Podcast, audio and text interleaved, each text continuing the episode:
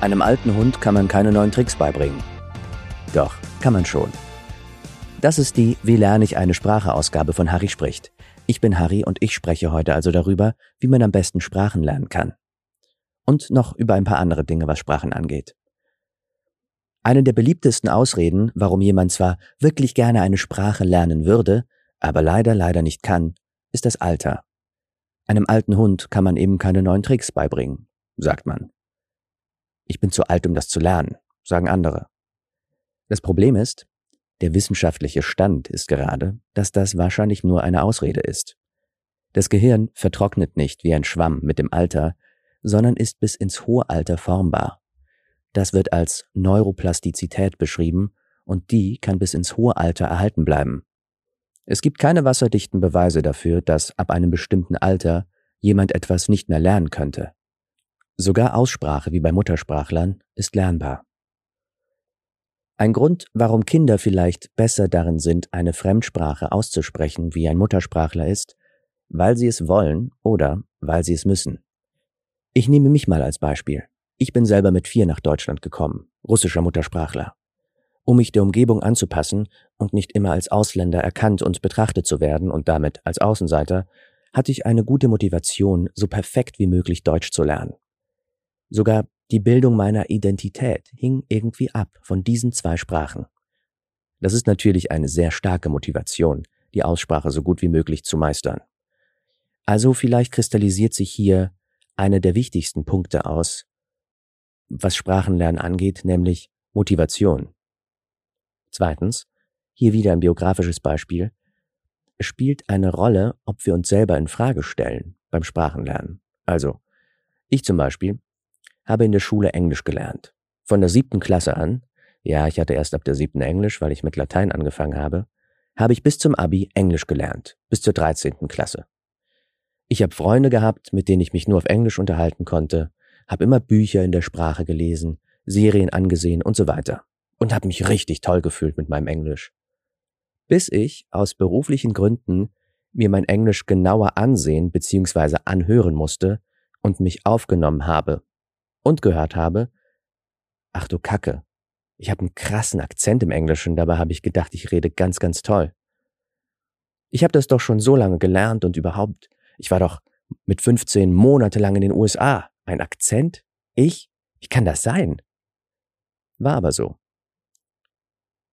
Und dann habe ich angefangen, meine Aussprache mit denen von Muttersprachlern zu vergleichen und langsam probiert, meine Aussprache von Worten an die von Menschen anzugleichen, deren Englisch ich wirklich sehr mochte. Wie spricht der oder die das wirklich aus? So einfache Dinge wie it is. Ich habe das jetzt mal sehr deutsch ausgesprochen. Ah, okay, er spricht das it is. Das heißt, das T ist fast schon wie ein D. Die Worte werden nicht unbedingt in der Alltagssprache einzeln ausgesprochen, it is, sondern it is. Und alles hat so ein bisschen mehr Flow als im Deutschen. Alles etwas weicher. Okay, wie spricht man Problem auf Englisch aus? Problem? Hm, nee, also im amerikanischen Englisch ist das R irgendwie so rolliger. Das heißt, es ist Problem. Okay. Und wie sprechen die das A aus? Es ist ja nicht Problem, sondern es ist fast schon ein, ein A. Also Problem. Und zack, klingt das schon etwas mehr wie bei Muttersprachlern und so weiter. Bei mir ist das alles noch natürlich Work in Progress und ich würde von Muttersprachlern wahrscheinlich sofort als Ausländer durchschaut werden, aber ich weiß, woran ich arbeiten kann und wie ich besser werden kann. Kinder haben vielleicht noch nicht so festgefügte Wahrnehmungsmuster. Sie sind schlechterdings noch nicht so lang am Leben und so lang in einer Sprache und so vielleicht manchmal festgefahren in ihrer Umgebung, dass sie ihre eigenen Wahrnehmungen gar nicht mehr unterscheiden können als eigene Wahrnehmungen, denn nichts anderes sind unsere Hörgewohnheiten, wie wir Dinge hören. Vielleicht können Sie besser Ihre eigenen Wahrnehmungen in Frage stellen, weil Sie noch nicht so an sie klammern, sich selbst nicht so an sie klammern.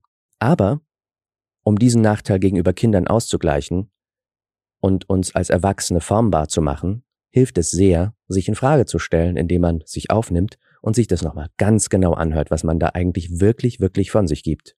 Also, ich meine lauttechnisch. Der zweite Punkt ist also, seine eigene Wahrnehmung in Frage stellen und mit Muttersprachlern vergleichen. Natürlich nur, wenn man so klingen will wie Muttersprachler. Interessanterweise hilft es manchmal nicht unbedingt, in einem anderen Land zu leben und nur in der anderen Sprache zu leben, um zu klingen wie ein Muttersprachler. Man muss sich schon in Frage stellen. Ein hervorragendes Beispiel, wer gerade Tennis guckt, Wimbledon, hat vielleicht mitbekommen, dass Tatjana Maria im Tournament äh, relativ weit fortgeschritten ist. Ich glaube Viertelfinale oder Halbfinale sogar. Mein Punkt ist, das ist eine Frau, die, ich glaube, in, in Schwaben oder so, in Baden-Württemberg, groß geworden ist und so Schwäbisch spricht. Ich glaube, das ist Schwäbisch. Zumindest klingt das für mich so.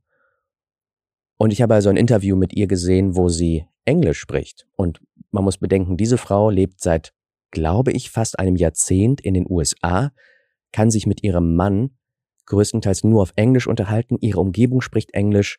Von Berufswegen spricht sie auch sehr viel Englisch, denn die internationale Sportlerszene ist wie so viele internationale Szenen auf Englisch. Die Lingua Franca, die Sprache, auf der sich alle verständigen können, ist Englisch. Und trotzdem, oder vielleicht gerade sogar deswegen, redet sie mit, mit einem relativ ausgeprägten schwäbischen Akzent. Das führt uns zum nächsten Punkt, zu einem anderen Grund, warum Kinder besser Sprachen zu lernen scheinen, nämlich die Art, wie sie die Sprache lernen. Stellen wir uns zum Beispiel den kleinen Harry vor, der nach Deutschland kommt. Er sieht deutsches Fernsehen. Seine Umgebung spricht Deutsch. Er fängt irgendwann an, Deutsch zu lesen, geht in einen deutschen Kindergarten, eine deutsche Grundschule. All seine Freunde sprechen Deutsch. Oder vielleicht viele seiner Freunde. Deutsch, Deutsch, Deutsch, Deutsch, Deutsch, wo man nur hinsieht oder hinhört. Und jetzt stellen wir dieser fiktiven kleinen Person, die zufällig heißt wie ich, eine fiktive erfundene Person namens Sylvia vor. Sylvia wohnt auch in Deutschland, ist 65 und will richtig Englisch lernen und besucht dafür einmal pro Woche einen Volkshochschulkurs und knöpft sich zweimal pro Woche je eine halbe Stunde lang ein englisches Lehrbuch vor. Sehr gut, Sylvia. Was ist der Unterschied?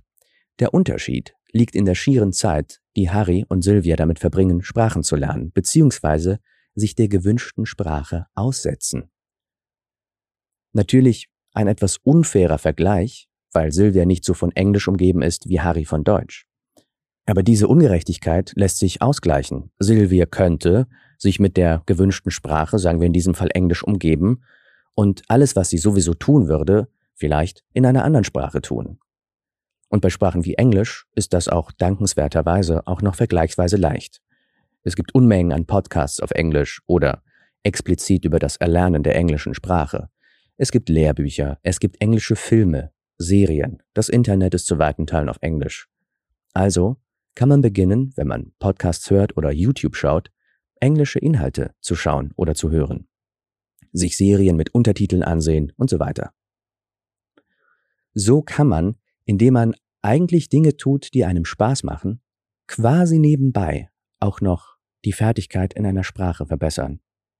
Also, wir hatten bisher schon das Thema Motivation angesprochen und hier, dass es zum Beispiel für Kinder eine gute Motivation ist, einfach nur sich der Umgebung anzupassen.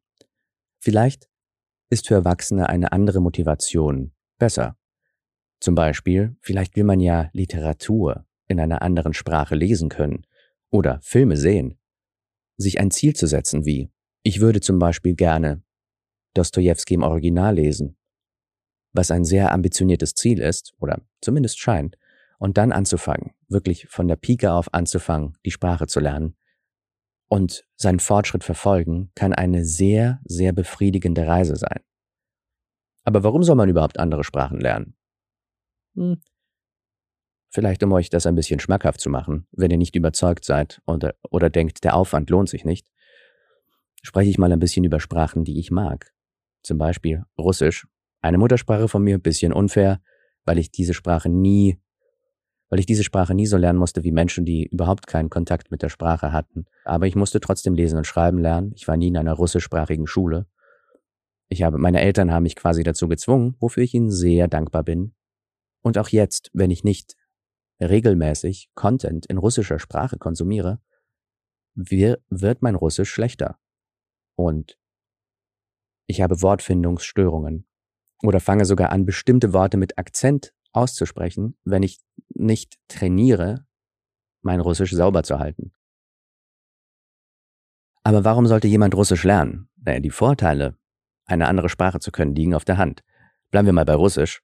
Das Coole an der russischen Sprache ist, es gibt sehr, sehr viele, sehr, sehr gute Literatur in russischer Sprache.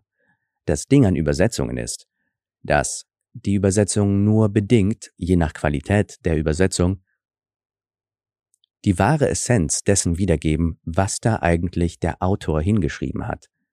In einer Übersetzung gehen, gehen zwangsweise bestimmte Nuancen verloren, weil die grammatikalischen Strukturen in der jeweiligen Sprache oder die Sprachgewohnheiten sich fundamental voneinander unterscheiden können, bestimmte Wortwitze nicht funktionieren, bestimmte Bezüge, bestimmte inhaltliche Dinge, die vorkommen, jemanden nicht bekannt sind, der sich nicht mit der anderen Sprache beschäftigt hat. Die Vorteile von Russisch sind also, wenn man Russisch lernen würde, dass man diese Literatur viel besser verstünde. Man könnte sich auch sowjetische Filme ansehen. Es gibt, was nicht so vielen Menschen bekannt ist, die nicht in, äh, im Einflussgebiet der ehemaligen Sowjetunion groß geworden sind, eine goldene oder die nicht gerade totale Filmnarren sind, eine goldene Ära des sowjetisch-russischen Films, die sehr, sehr sehenswert ist. Oder es gibt fantastische Filme in russischer und anderer Sprache vom Regisseur Andrei Tarkovsky. Alleine um diese Filme in russischer Sprache sehen zu können und zu verstehen, was da passiert, natürlich auch mit Untertiteln, aber es lohnt sich, das im Original zu sehen. Und es lohnt sich auch sehr, das im Original verstehen zu können, weil das fantastische Filme sind. Außerdem, ein Vorteil von Russisch ist, ich weiß, das ist gerade rein historisch gesehen ein schlechter Zeitpunkt, über den Einfluss der russischen Sprache zu reden, aber der Punkt ist, dass wenn man Russisch spräche, könnte man sich sehr gut auch bei anderen Menschen in anderen Ländern verständlich machen, die ebenfalls eine slawische Sprache sprechen. Zum Beispiel, klar, nicht eins zu eins, könnte man sich mit Händen und Füßen und ein bisschen Russisch und vielleicht ein paar Worten Serbokroatisch mit Kroaten oder Serben verständigen. Oder Serbisch. Oder man könnte sich mit Bulgaren verständigen. Oder mit Menschen aus Polen oder ja, Verständigung mit Ukraine wird wohl auf Dauer schwer werden. Aber ihr wisst, was ich meine. Wobei auch das nicht gesagt ist. Wenn ich zum Beispiel Bahn fahre und Menschen Russisch sprechen bzw. Ukrainisch sprechen höre, spreche ich die immer auf Russisch an und frage sie, ob ich ihnen irgendwie behilflich sein kann, ob sie irgendwelche Hinweise brauchen oder gerade wohin wollen oder irgendwelche Fragen haben oder wenn ich bemerke, dass sie in der Interaktion zum Beispiel mit dem Schaffnern oder anderen Leuten, dass Dinge auftauchen, wo sie nicht ganz klar sind, was, was das jetzt bedeutet hat, nehme ich immer Kontakt in der Bahn mit diesen Menschen auf, mit die, die gerade vor dem Krieg geflohen sind, in russischer Sprache und ich habe bisher keine einzige Begegnung gehabt, wo sie etwas dagegen gehabt hätten, dass sie in russischer Sprache angesprochen werden, weil Fakt ist auch, dass viele ukrainische Menschen entweder Russisch sprechen oder es sehr gut verstehen, weil sich die Sprachen, weil sich die Sprachen, die zweifellos verschieden sind, sich aber trotzdem sehr, sehr ähneln. Und man lieber vertraute Worte hört und sich wahrscheinlich weniger einsam fühlt, wenn man weiß, ah, es gibt Leute, die mich verstehen, selbst wenn die Sprache negativ konnotiert sein kann. Wobei ich glaube, nicht alle, aber viele Menschen den Unterschied machen zwischen, zwischen einer Sprache und einer politischen Situation. Das sind also die Vorteile von Russisch. Die Vorteile von Englisch wären, na gut, Englisch ist die Lingua Franca, eine Art Universalsprache gerade. Und die englische oder die amerikanische Kultur, die US-amerikanische Kultur, die US-amerikanische Kultur vor allem, ist, sage ich mal, die dominierende Kultur, gerade zumindest in unserer westlichen Welt. Und ich würde sogar sagen, darüber hinaus. Viele Diskurse, die in der amerikanischen Gesellschaft stattfinden, formen unsere Gedanken. Vieles an Entertainment, Unterhaltung, was wir sehen, kommt aus Amerika. Und die Amerikaner sind hervorragend darin, gute Geschichten zu erzählen. Das darf man nicht unterschätzen. Und natürlich, viele Menschen lieben und schätzen diese Fähigkeit der amerikanischen KünstlerInnen.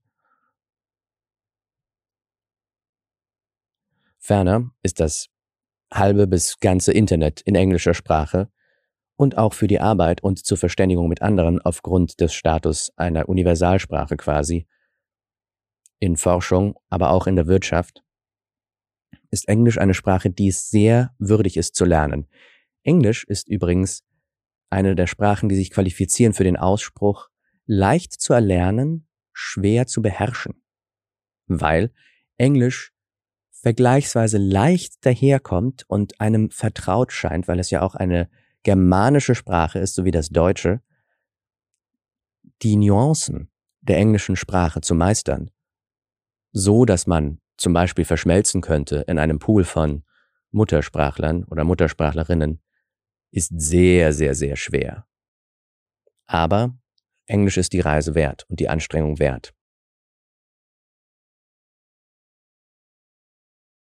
Andere schöne Sprachen, die man lernen kann, Japanisch. Japanisch ist wohl, wenn man sich auf die Reise begibt, eine Sprache, eine Sprache zu lernen, zusammen mit Sprachen wie Arabisch und Chinesisch für uns West- oder Mitteleuropäer, wohl eine der größten Herausforderungen, die man sich stellen kann. Das hat verschiedene Gründe. Einmal, weil das Japanische in seiner grammatikalischen Struktur unfassbar unterschiedlich ist von indogermanischen Sprachen, zu der Deutsch gehört. Ferner sind die Unterschiede in der Schriftform auch gigantisch. Die Japaner verfügen über drei Alphabete plus natürlich unsere lateinischen Buchstaben. Es gibt Hiragana, Katakana und Kanji. Hiragana sind, ich glaube, 50 Zeichen. Katakana sind dieselben 50 Zeichen nochmal anders geschrieben. Und jedes dieser Zeichen ist eine Silbe beziehungsweise wie es im Japanischen heißt, ich glaube, Mora. Jedenfalls, das ist eine, eine Silbeneinheit. Das ist nicht ganz ein, das, was eine Silbe ist im Deutschen. Und dann kommen noch die Kanji dazu. Die Kanji sind wiederum entliehen von den chinesischen Schriftzeichen, den Hanse. Ich hoffe, ich habe das richtig ausgesprochen. Und sind zwar ein bisschen anders als das auf Festland China oder in Taiwan oder Hongkong verwendet wird, die Japaner haben ihre eigene Version daraus gemacht, aber trotzdem essentiell mit denen verwandt und lesbar wechselseitig. Dieser Unterschied von Schrift und Grammatik und Kultur macht es einem sehr, sehr schwer zu übersetzen, überzusetzen in diese Sprache, sich selbst in die Lage zu versetzen, diese Sprache zu können, aber es lohnt sich. Warum es sich lohnt, es sei nur gesagt, dass Japan von der Kultur her, von der Literatur her, von der Lebensart her, eines der für mich zumindest faszinierendsten Länder ist, angefangen bei der Ästhetik, der Mentalität, der Kultur des Essens, des Genießens von Essen, von Dingen an sich, wie man Dinge sich zuführt, dass sie maximalen Genuss verbreiten, ohne dass es eine, einen Exzess darstellt, sondern genau das richtige Maß ist. So würde ich das beschreiben. Das macht für mich die japanische Kultur aus. Und natürlich noch sind viele andere Dinge auch noch zu nennen. Auch wertvoll zu verstehen, woher diese Höflichkeit kommt, beziehungsweise das, was wir als Europäer und Europäerinnen als Höflichkeit wahrnehmen, was in Japan schon ganz anders wirkt. Nicht, dass das unhöflich wäre, aber das ist eine Form des Umgangs miteinander, die auch aus einer Form von Notwendigkeit geschaffen ist, wenn viele Menschen auf engem, engem Raum miteinander zusammenleben. Ist es wahrscheinlich unerlässlich, dass man aufeinander sehr achtet.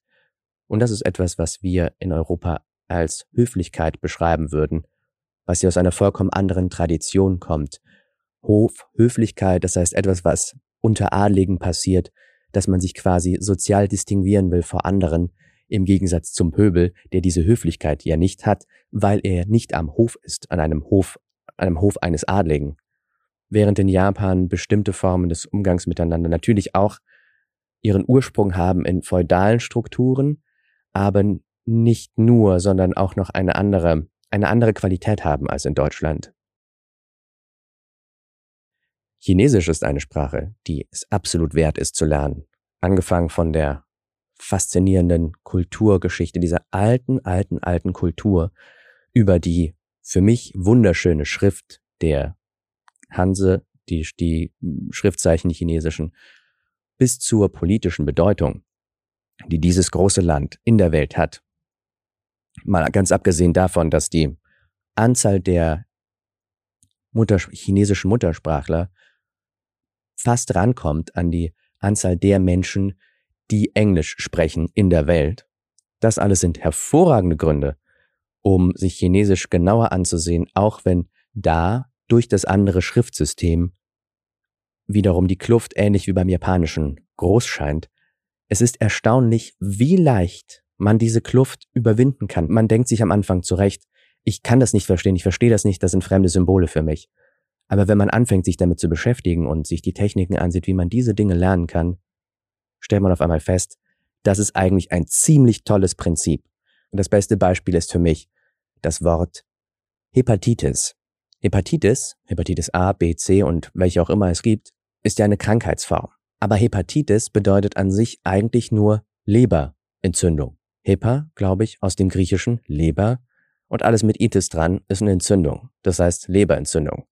Wenn man das Wort zum Beispiel auf Deutsch in lateinischen Buchstaben ausgeschrieben sieht, kommt man nicht drauf, Herr Hepatitis, wenn man nicht Latein oder noch besser Altgriechisch gehabt hat oder ein Medizinstudium oder sonst darüber gehört hat, kann man gar nicht so richtig sagen, woher dieses Wort kommt, wenn man es geschrieben vor sich sieht. Aber man weiß, wie man es ausspricht. Im Japanischen oder Chinesischen hingegen sieht man dann also ein Schriftzeichen, was ganz klar als Leber erkennbar ist und das zweite als Entzündung. Und man sieht sofort, auch wenn man nicht unbedingt weiß, wie diese Zeichen ausgesprochen werden, wobei das zwei relativ häufige Zeichen sind, so dass man als Nicht-Analphabet das schon lesen könnte, man sieht sofort, was diese Krankheit oder was dieses Ding ist. Leberentzündung, na gut, es ist eine Leberentzündung. Und das ist der Unterschied. Man sieht quasi im Bild auf Japanisch und Chinesisch, was die Dinge sind, wenn man sich denn dieses System angeeignet hat. Zu guter Letzt wollen wir das Deutsche nicht vergessen. Eine hervorragende Sprache.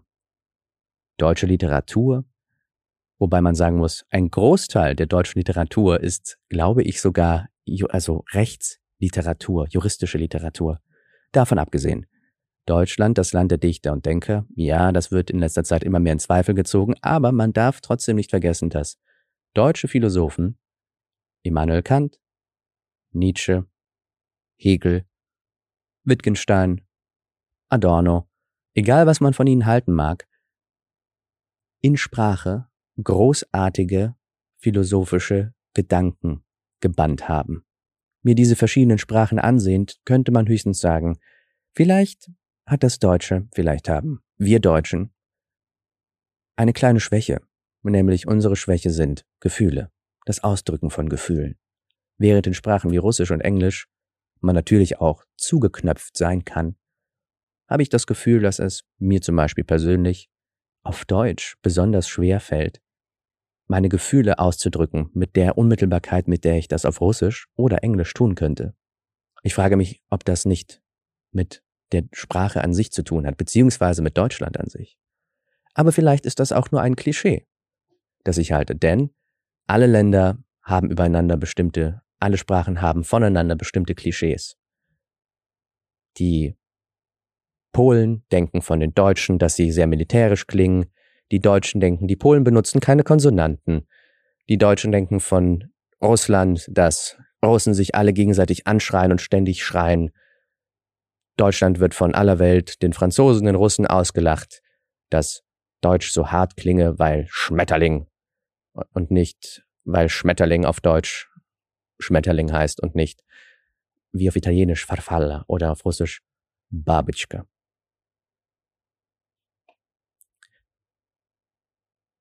Oder wie wahrscheinlich viele Menschen, die Englisch oder Deutsch sprechen, über, über China oder Chinesen denken oder die chinesische Sprache.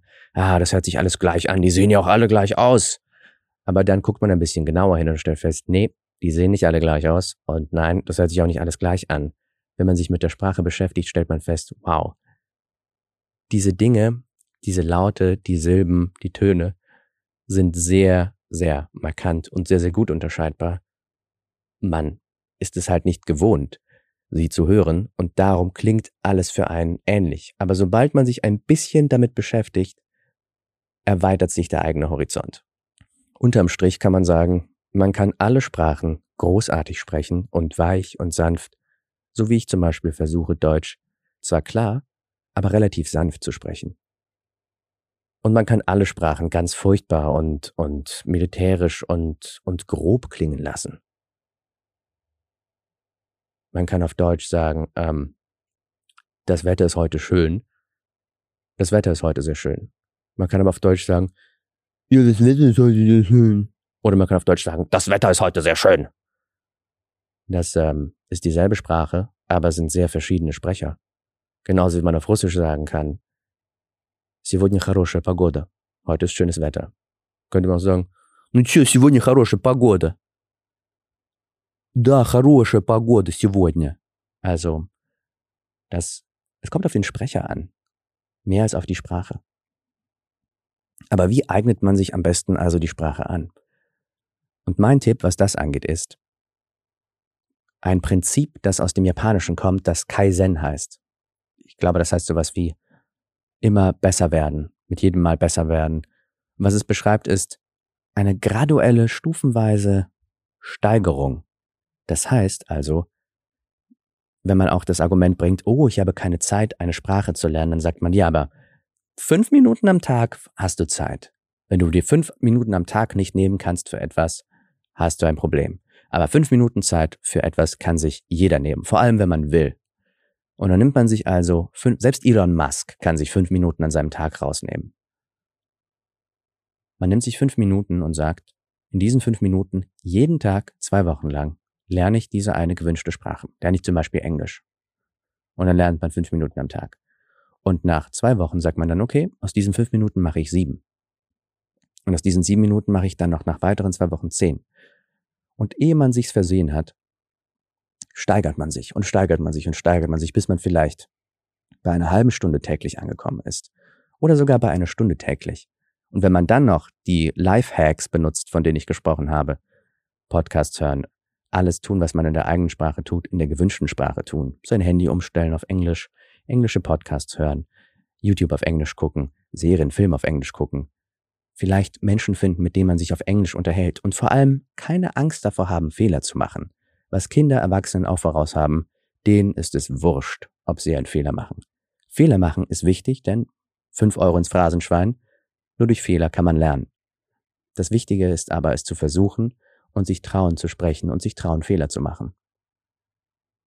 Und wenn man sich in diese Sprache also so rein versenkt und die Sprache zum Teil seines Lebens macht, nicht nur oberflächlich irgendeine Grammatik lernt, wobei das auch wichtig ist, oder nur Worte, nur Wörter lernt, nur Vokabular lernt, was aber auch wichtig ist, sondern wirklich versucht, das in sein Leben zu integrieren. Spielerisch am Anfang mit ganz wenig und wirklich diszipliniert sein, wirklich mit fünf Minuten anfangen.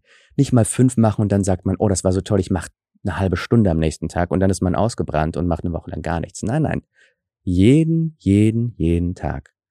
Fünf Minuten und langsam steigern. Und vor allem den Weg genießen dorthin zum Ziel. Vielleicht ein Buch, das man lesen können will, vielleicht eine Serie, die man im Original gucken will, vielleicht ein Podcast, den man in der Sprache hören will, die man, die man lernen will. Vielleicht sich mit jemandem unterhalten auf dieser Sprache. Freunde finden, dieses Ziel im Auge haben und den Erfolg feiern, den man zweifellos haben wird auf dem Weg dorthin, auch wenn der Weg lang ist.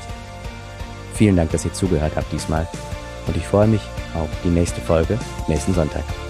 Bis dann, ciao.